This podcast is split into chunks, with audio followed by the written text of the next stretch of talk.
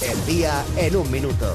Cosas que han pasado este viernes. Pablo Casado propone un frente común a María Dolores de Cospedal para derrotar a Soraya Sáenz de Santa María en la carrera por presidir el Partido Popular. Así se ha despertado esta mañana Cospedal al recordar el recuento de votos en el que quedó tercera.